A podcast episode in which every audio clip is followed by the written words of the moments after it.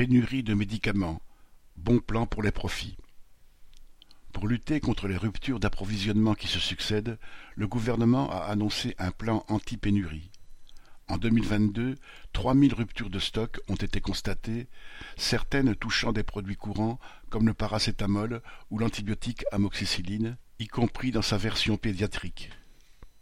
Les pénuries ont également concerné des traitements anti-infectieux, anticancéreux ou de maladies chroniques graves comme le diabète. Au XXIe siècle, dans l'un des pays les plus riches du monde, on peut donc se retrouver en manque de simples antibiotiques.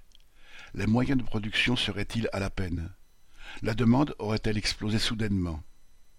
Les raisons fondamentales de ces pénuries sont à chercher ailleurs, dans le principe même du capitalisme, où l'on choisit ce qu'on va produire en fonction du profit que cela rapportera. Ainsi, produire de l'amoxicilline, médicament ancien dont le brevet est tombé dans le domaine public, n'est plus aussi rentable que d'autres productions. Le gouvernement a donc mis son grain de sel, lui qui promettait en novembre dernier que les pénuries, seraient réglées en quelques semaines.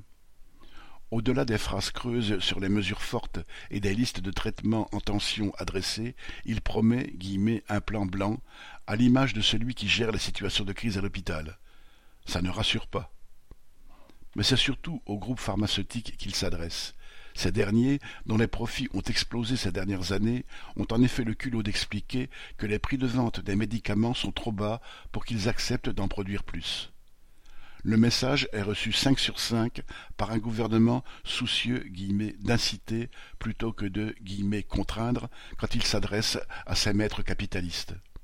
Son plan prévoit donc la possibilité de vendre plus cher les médicaments génériques. Urgence vitale oblige, les géants de la pharmacie sont gentiment priés de bien vouloir faire plus de profit.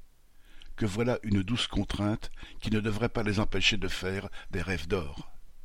Nadia Cantal